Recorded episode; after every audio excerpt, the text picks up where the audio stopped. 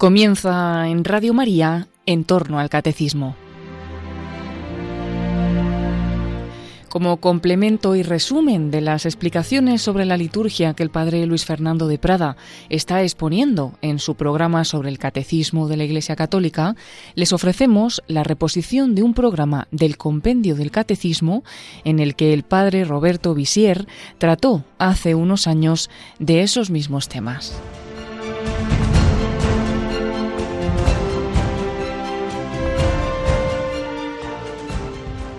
Bienvenidos queridos oyentes a un nuevo programa del Compendio del Catecismo aquí en Radio María. Les habla el Padre Roberto Visier. Estamos hablando de los sacramentos en general, de la liturgia de la Iglesia. Y hoy vamos a responder a la pregunta ¿cuándo celebrar la liturgia?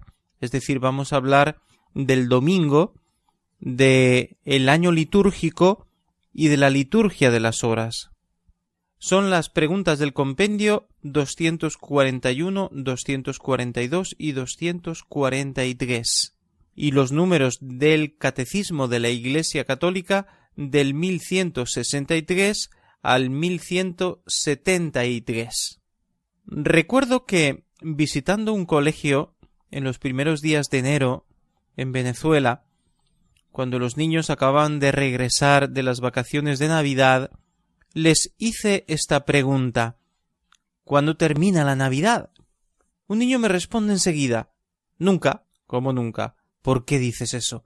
Y el niño responde porque Jesús siempre está con nosotros. Litúrgicamente la respuesta no era correcta, porque la Navidad termina el domingo después de la Epifanía, cuando celebramos la fiesta del bautismo del Señor.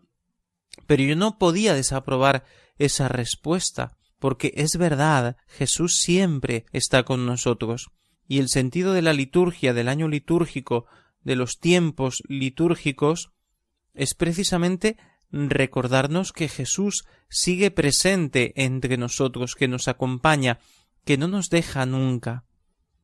Así que la intuición del niño fue estupendo. Jesús está siempre con nosotros. La Navidad es el nacimiento de Jesús. Quiere decir que siempre es Navidad. En este sentido, siempre podemos meditar el misterio de la Navidad.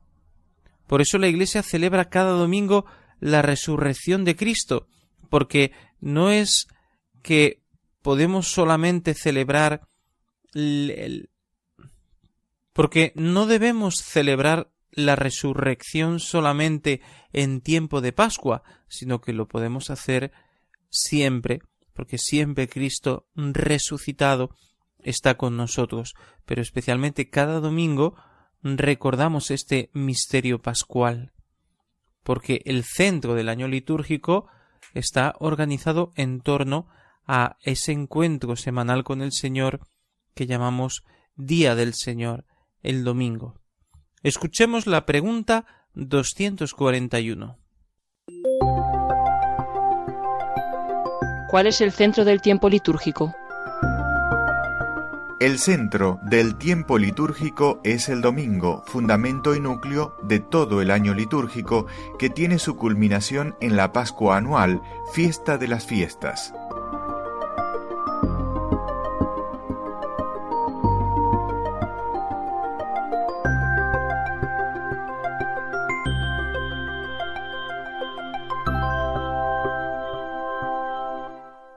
La solemnidad más importante para un cristiano es la Pascua de Resurrección, porque es la culminación de la obra de la redención. Por eso la recordamos todas las semanas en este día especial que llamamos domingo, que viene del latín dominus, Señor, por tanto, domingo significa el día consagrado al Señor. ¿Por qué los cristianos celebramos el domingo? Porque en ese día resucitó Jesucristo.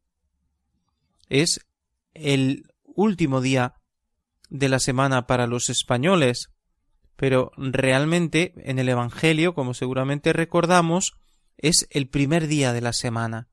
y todavía, pues, en algunas culturas sigue siendo el primer día de la semana. Cuando aprendemos los días en inglés, sabemos que empiezan con el domingo. Pero bueno, eh, no es importante si es el último o es el primero. Lo importante que es que es el día después del sábado. Eh, Jesús murió el viernes y al tercer día quiere decir contando el viernes, luego el sábado y contando el domingo es el tercer día y en ese día resucitó Jesucristo. Y como ese es el acontecimiento principal, nosotros en lugar de celebrar el sábado, como hacen los judíos, de descansar el sábado, de dedicar el sábado a la familia y a Dios, o al culto de Dios, a ir a la sinagoga, como también el Evangelio nos dice con frecuencia que Jesús en sábado acudía a la sinagoga, según la costumbre de los judíos piadosos, pues la Iglesia, los cristianos desde el comienzo, han cambiado el día de la celebración.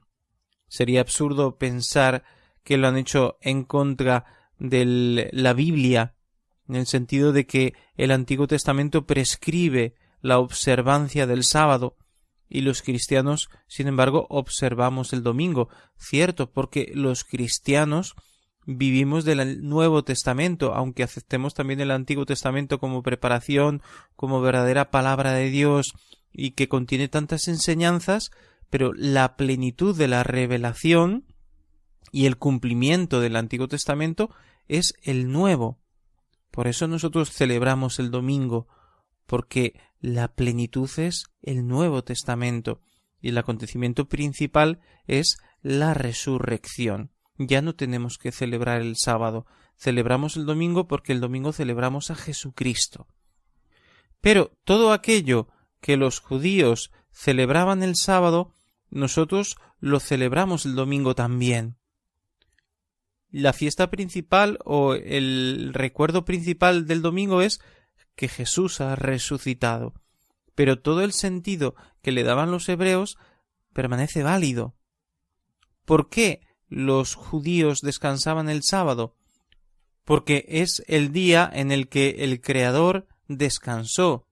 Al séptimo día descansó.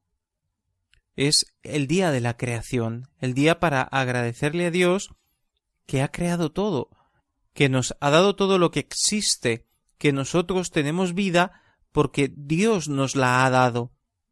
Y por tanto nosotros se lo agradecemos profundamente. Y se lo agradecemos cada semana.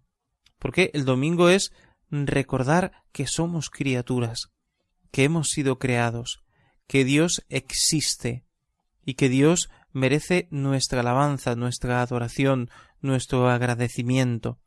Es la virtud de la religión que nos impulsa a rendir a Dios el culto que se merece, porque es un deber de justicia, es justo y necesario, es nuestro deber y salvación darte gracias siempre y en todo lugar. Y para no descuidar esta obligación, que naturalmente puede ser cotidiana en nuestra oración personal, los domingos, sin falta, sin excusa, nos reunimos para darle culto a Dios. El mismo sentido del descanso es importante porque eh, ese descanso semanal tiene una finalidad religiosa y tiene unas consecuencias familiares y sociales inmensas. El hecho de que el hombre, el ser humano, la sociedad, la cultura en la que se vive, se detenga un momento en sus tareas cotidianas y diga hoy no trabajamos porque hoy es el día del Señor, porque hoy es para rezar, porque este día de hoy es para vivirlo en familia, para compartirlo tranquilamente, para salir a pasear juntos, para ir a la iglesia y rezar, para hacer obras de caridad, para pasar el día en familia, para visitar a los parientes, etcétera, etcétera. La pérdida del domingo que se ha dado eh, en estos últimos años de descristianización de España y de Europa, de paganización, la pérdida del domingo ha tenido consecuencias devastadoras en la vida social, en la vida familiar, porque el domingo nos recordaba que somos cristianos, que tenemos que tener una relación personal con Dios, que es importante ir a la iglesia, que tenemos que conocer mejor nuestra fe. El domingo nos recordaba que no todo en la vida es trabajo y ganar dinero. Nos recordaba que es importante vivir un momento de familia, ir juntos a misa, rezar juntos, participar activamente en la vida de la Iglesia. Todo eso, en una medida muy grande, se ha perdido. Porque algunos dicen es que no hace falta ir a misa para creer en Dios o para amar a Dios o para servir a Dios porque Dios está en todas partes. Sí, pero cuando el hombre no dedica un momento específico de su vida, de, de la semana, para adorar a Dios, si no hay un lugar de culto donde todos se reúnen para adorar a Dios, al final la fe disminuye, la fe decae, al final nos apartamos de Dios casi sin darnos cuenta. Y eso los sacerdotes lo sabemos muy bien, porque hemos conocido muchas personas que por desgracia se han alejado de la parroquia, de la iglesia, de las celebraciones de la iglesia, de los sacramentos de la misa, de la confesión, y esas personas se han alejado mucho de Dios. Porque es así. Cuando alguien deja de ir a misa los domingos, quiere decir que su fe se está muriendo. Y cuando ya pasan muchos años, muchos meses sin ir a misa, esa fe está muerta. Y eso es así. Algunos pueden decir yo no voy a misa pero tengo mucha fe. Pero generalmente, salvo excepciones que por algunas causas puedan justificar esa, esa lejanía de las celebraciones de la misa, salvo excepciones muy puntuales, no es así. El que se aleja de la misa dominical, de esta celebración semanal, el que no santifica la fiesta, el que no santifica el domingo, aquel que vive el domingo como un día más, o como un día en el que no trabaja porque mm, tiene vacaciones, porque se respeta ese domingo como día de descanso, pero el domingo lo pasa en un centro comercial, el domingo lo pasa abstraído en sus cosas, viendo televisión en casa sin salir, bien, está descansando, pero ha, ha perdido todos esos valores maravillosos del domingo que ha ayudado a tantas familias a permanecer unidas y a no perder la fe. Hagamos nuestra primera pausa y volvemos enseguida.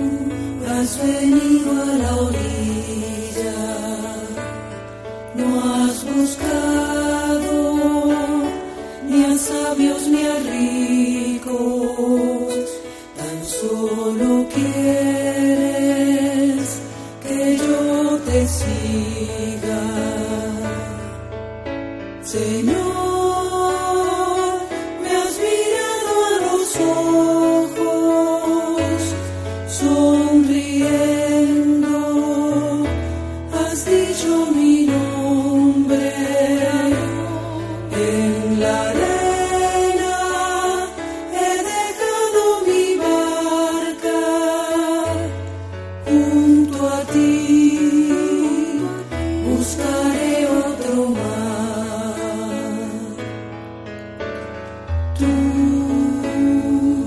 Sabes bien lo que tengo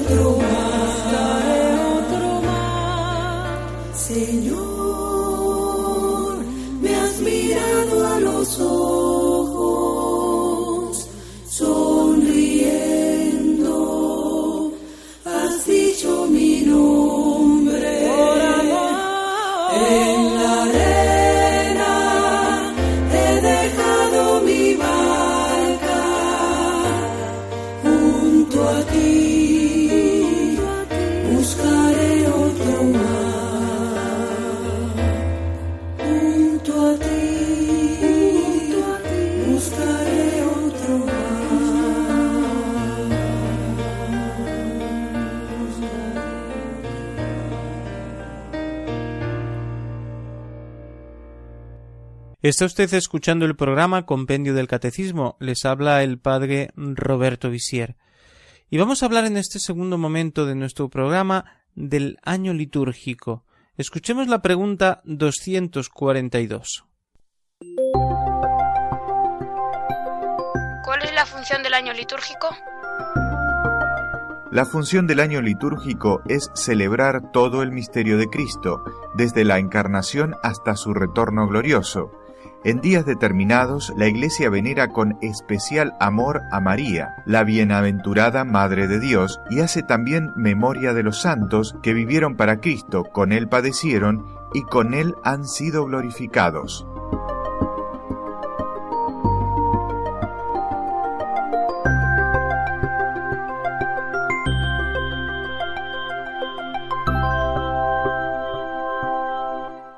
Es maravilloso descubrir el año litúrgico como un ambiente espiritual que acompaña nuestra vida a lo largo del año. El católico practicante vive envuelto en este ritmo de celebraciones que reavivan su fe, el ritmo semanal de asistir el domingo a la misa, de santificar las fiestas, de descansar ese día, de estar en familia, de rezar juntos, y también el tiempo litúrgico que marca como un ambiente, una, la meditación de una parte de los misterios de la vida de Cristo, que nos ayuda muchísimo a renovar en nuestra mente, en nuestro corazón, en nuestra vida, todo lo que Cristo vivió, sufrió eh, por nosotros, porque misteriosamente todo eso es eterno, es presente. Recordemos un poco los tiempos litúrgicos y qué es lo que en ellos celebramos. Durante el tiempo de Adviento celebramos la encarnación de Jesucristo. Es un tiempo muy hermoso de esperanza, de devoción mariana, donde estamos saboreando los inicios de nuestra salvación, cuando Jesús ya estaba entre nosotros, pero todavía no había nacido, estaba escondido en el seno de la Virgen María, y en ese tiempo litúrgico tan pequeño, que comienza prácticamente en diciembre, muy cerca de diciembre, el último domingo de noviembre, normalmente, y que se prolonga hasta el 24 de diciembre, es decir, es un tiempo muy breve, pero eso también le da como un encanto especial. Además es un tiempo muy mariano, porque contemplamos a María embarazada en la expectación del parto, esperando el nacimiento de Jesús. En el tiempo de Navidad celebramos, como sabemos muy bien, el nacimiento de Cristo, y, es un tiempo que transmite esos valores del nacimiento de Jesús en Belén, esa pobreza, sencillez, esa, ese amor de Dios manifestado en la humildad, en la pequeñez de un niño recién nacido, el hecho de que nazca en un pesebre, en un establo, acompañado de los animales, Es impresionante el mensaje, la fuerza de, del mensaje de la Navidad. Es un mensaje de humildad porque Jesús se ha humillado y de alegría porque Él está entre nosotros. El tiempo de Cuaresma es un tiempo de conversión, es un tiempo de penitencia, y es un tiempo también para meditar la pasión de Cristo, como se hace a veces con la práctica devocional del Via Crucis. Así que es un tiempo fuerte de mayor oración, de mayor sacrificio, de examinar y buscar nuestros pecados, de, de procurar la confesión. Es un tiempo que nos prepara para vivir los misterios sublimes de la Pascua. Y después de esos días intensos de preparación, la solemnidad de la Pascua, con el triduo pascual, con las tres celebraciones más importantes del año, la misa de la Cena del Señor el jueves santo, la celebración de la Pasión del Viernes Santo, la Pascua de Resurrección celebrada ya en la noche del sábado santo, la solemnísima vigilia pascual. Y entramos en esa gloria de la resurrección que es fundamento de nuestra esperanza, triunfo, alegría, plenitud, promesa de vida eterna, de vida nueva, en la resurrección del último día. Estos son los cuatro grandes tiempos, los tiempos fuertes de preparación, el Adviento y la Cuaresma, y los tiempos mm, hermosos, gloriosos, festivos de celebración de la Navidad y de la Pascua de Resurrección.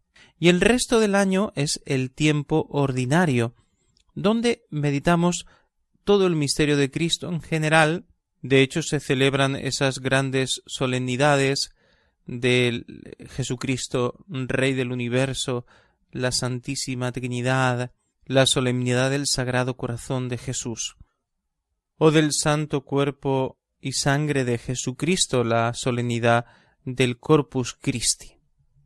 Podemos decir que en el tiempo ordinario podemos meditar serenamente la vida pública de Jesús, sus milagros, su predicación, y está jalonado el tiempo ordinario con las fiestas de la Virgen María, algunas naturalmente encuadradas en el tiempo de Adviento como la Inmaculada Concepción o en el tiempo de Navidad como la solemnidad de la Madre de Dios, pero otras pues en el tiempo ordinario como la Asunción de María a los cielos y todas las fiestas de los santos, de los apóstoles, de los mártires, las memorias de los santos, de aquellos que han seguido a Cristo con fidelidad, que han vivido una vida coherente y que son para todos estímulo, que son para todos ejemplo y que interceden por nosotros en la gloria del cielo y por eso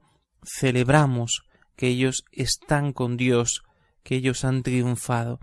De alguna manera el año litúrgico de alguna manera el año litúrgico representa nuestro camino, cómo tenemos que imitar a Jesús, recorrer su misma vida, hacer vida en nuestra vida, la vida de Cristo, nacer como Él nació, vivir, crecer, hacer el bien y al final ofrecer nuestra vida como don y alcanzar la gloria de la resurrección con Jesús. El año litúrgico nos muestra cómo debe ser nuestra vida cristiana. Y siempre todo está proyectado hacia esa plenitud, hacia la venida gloriosa de Jesucristo al final de la historia, cuando Él hará justicia, cuando Él dará gloria a todos los justos, cuando resucitarán los muertos y comenzarán los cielos nuevos y la tierra nueva. Hagamos nuestra segunda pausa para explicar en el último cuarto de hora la liturgia de las horas que santifica cada jornada de nuestra vida. No nos dejen.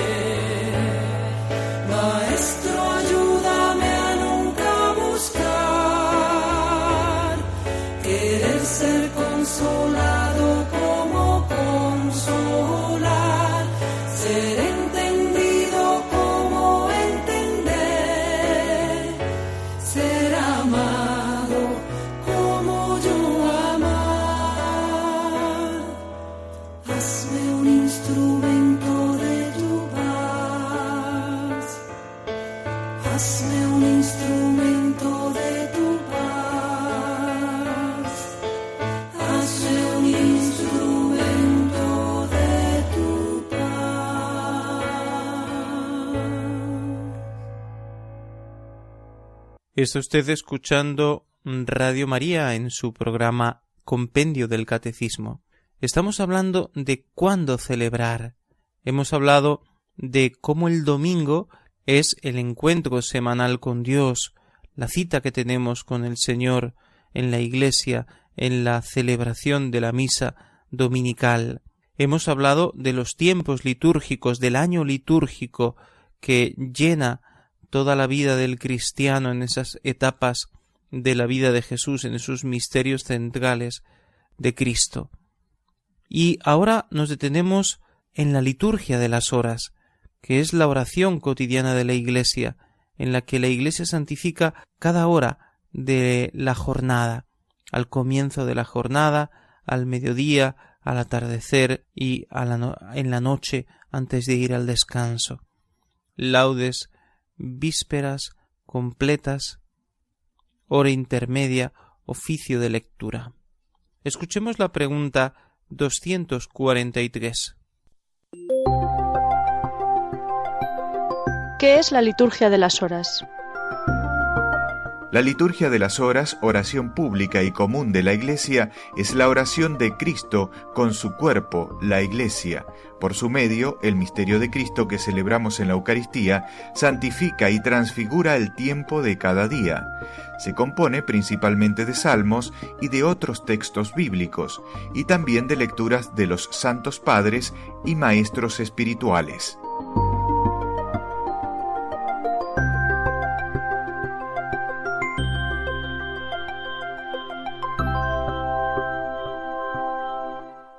Vivimos en el tiempo, medimos el tiempo, organizamos nuestro tiempo, somos temporales. Por eso es tan importante este lugar que le hacemos a Dios en el año, en la semana, en el día.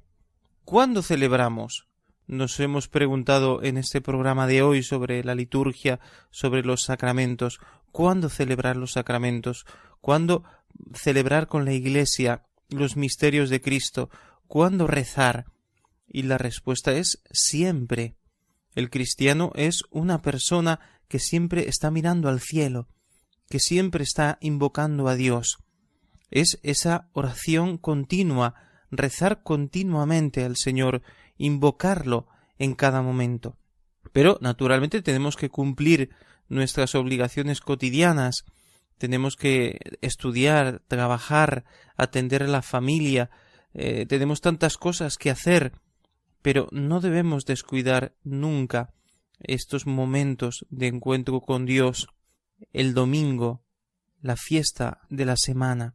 los tiempos litúrgicos, vivirlos con intensidad, meditar en cada tiempo los misterios que se están viviendo. Y en la liturgia de las horas es cada momento del día principal cuando nos levantamos, cuando es el mediodía, cuando es la tarde, cuando vamos a ir a descansar. Esos momentos se santifican con esta oración de la Iglesia maravillosa de la liturgia de las horas. Una de las mayores tragedias de nuestros días es la escasísima oración de los cristianos y muchas veces también incluso de sacerdotes y de personas consagradas que no tienen tiempo para la oración, cuando ésta es verdaderamente la fuente de la gracia divina de donde tenemos que beber para poder dar fruto abundante en nuestras actividades cotidianas. No tener tiempo para Dios es no creer en Dios, no esperar en Dios, no amar verdaderamente a Dios. La liturgia de las horas es oración cotidiana de cada día y de muchos momentos del día.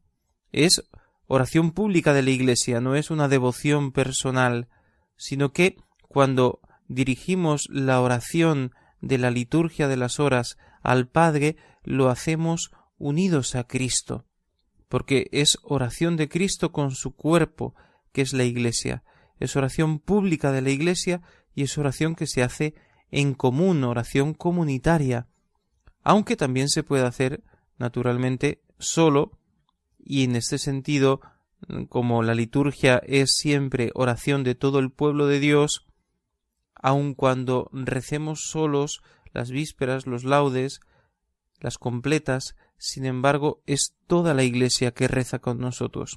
Sigue teniendo de alguna manera misteriosa un sentido comunitario, real, ¿no? Pero para expresar precisamente este sentido comunitario de la Iglesia que ora, es muy recomendable que se recen en comunidad, en común, en pequeños grupos o en grandes grupos, eh, estos momentos de oración de la liturgia de las horas.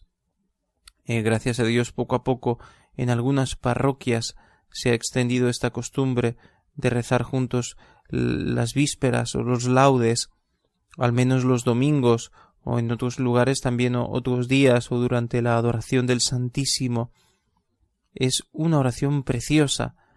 ¿Por qué? Porque está hecha con la palabra de Dios. Más o menos lo explica así San Bernardo. Dios quería recibir una alabanza bien hecha, digna, hermosa, y entonces se alabó a sí mismo, porque Él inspiró los salmos, Él inspiró la palabra de Dios, en la que se contienen también no solamente enseñanzas sobre Dios o libros históricos que nos cuentan la historia del pueblo elegido, la historia de la salvación, sino que también la escritura está llena de momentos de plegaria, de invocación, de intercesión, de alabanza, de petición de perdón, sobre todo el libro de los Salmos, porque es un libro poético en el que se expresan todos los tipos de oración y, que es maravilloso. Además, la liturgia de las horas eh, se hace muchas veces cantada y eso le da una solemnidad especial.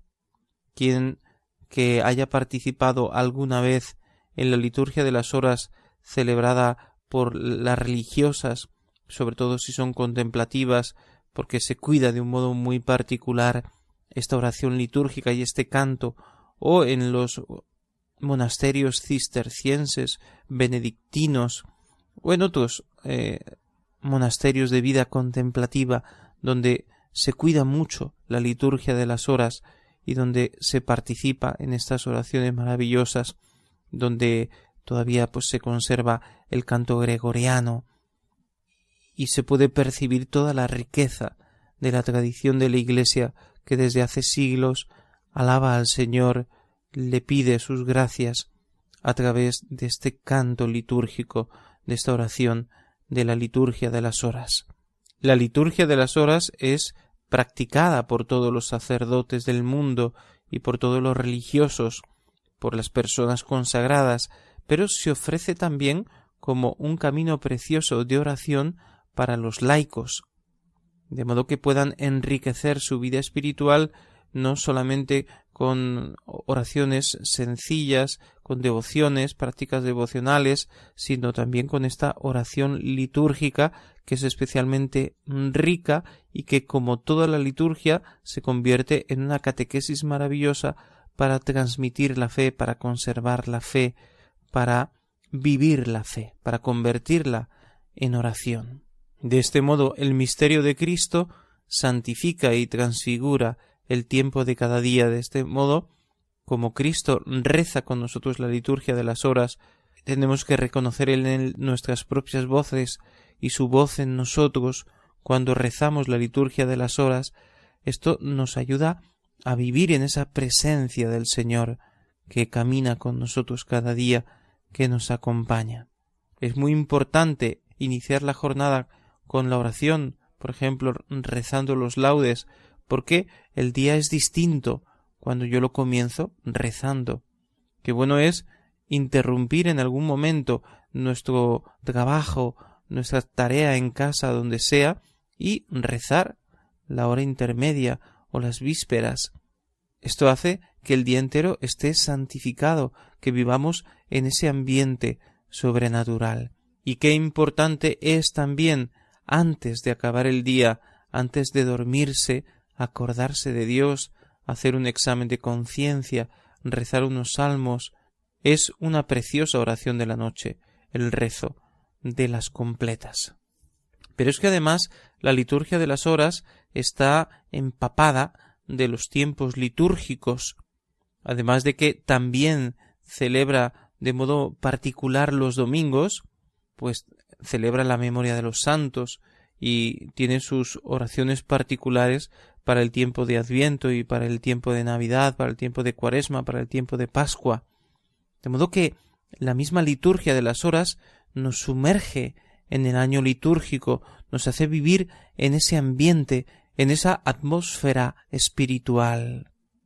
Todo esto que estamos diciendo nos ayuda a comprender un poquito más cuánto sea importante participar en la liturgia de la Iglesia, como el vivir estos encuentros con el Señor semanales, anuales, cotidianos, nos hace personas espirituales, nos ayuda a cristianizar realmente nuestra vida, porque todo es una gracia de Dios y la gracia de Dios la obtenemos especialmente, como ya hemos dicho muchas veces, a través de los sacramentos, a través de toda la liturgia de la Iglesia. Finalmente, otra parte del oficio divino, que es el nombre tradicional de la hoy más bien llamada liturgia de las horas, eh, tiene otra parte más densa de oración que se llama el oficio de lecturas, donde se ofrece una lectura bíblica, primero unos salmos que preparan, después una lectura bíblica y después una lectura que está tomada de los santos, eh, de los santos padres y también de otros santos y, de textos del magisterio de la Iglesia, de modo que rezar cotidianamente el oficio de lectura es leer la, la, palabra de Dios todos los días y es enriquecerse con la enseñanza de tantos y tantos grandes santos, grandes sabios y sabias, hombres y mujeres, doctores y doctoras de la Iglesia, que a través de los siglos en la historia de la Iglesia de más de dos mil años han escrito, iluminados por Dios, nos han dejado ese tesoro maravilloso de enseñanzas que podemos asimilar, eh, comer, digerir a través de esta lectura de el oficio de lectura, una verdadera lectura espiritual litúrgica. Y para terminar el programa de hoy, antes de escuchar las preguntas de nuestros oyentes, vamos a escuchar, como estamos haciendo todos estos días, algunos números de la Constitución Sacrosantum Concilium del Concilio Vaticano II, la Constitución que habla sobre la liturgia. Me parece que estos números que vamos a escuchar son especialmente interesantes y constituyen un resumen perfecto del tema que hemos explicado hoy.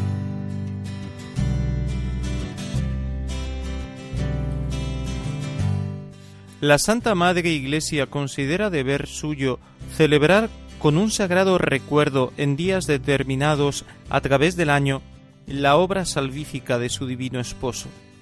Cada semana en el día que llamó del Señor conmemora su resurrección, que una vez al año celebra también junto con su Santa Pasión en la máxima solemnidad de la Pascua. Además, en el círculo del año desarrolla todo el misterio de Cristo, desde la encarnación y la Navidad hasta la ascensión Pentecostés y la expectativa de la dichosa esperanza y venida del Señor.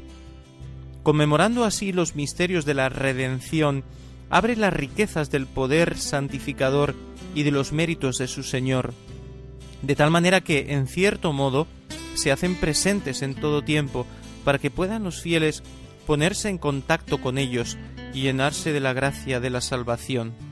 En la celebración de este círculo anual de los misterios de Cristo, la Santa Iglesia venera con amor especial a la bienaventurada Madre de Dios, la Virgen María, unida con lazo indisoluble a la obra salvífica de su Hijo.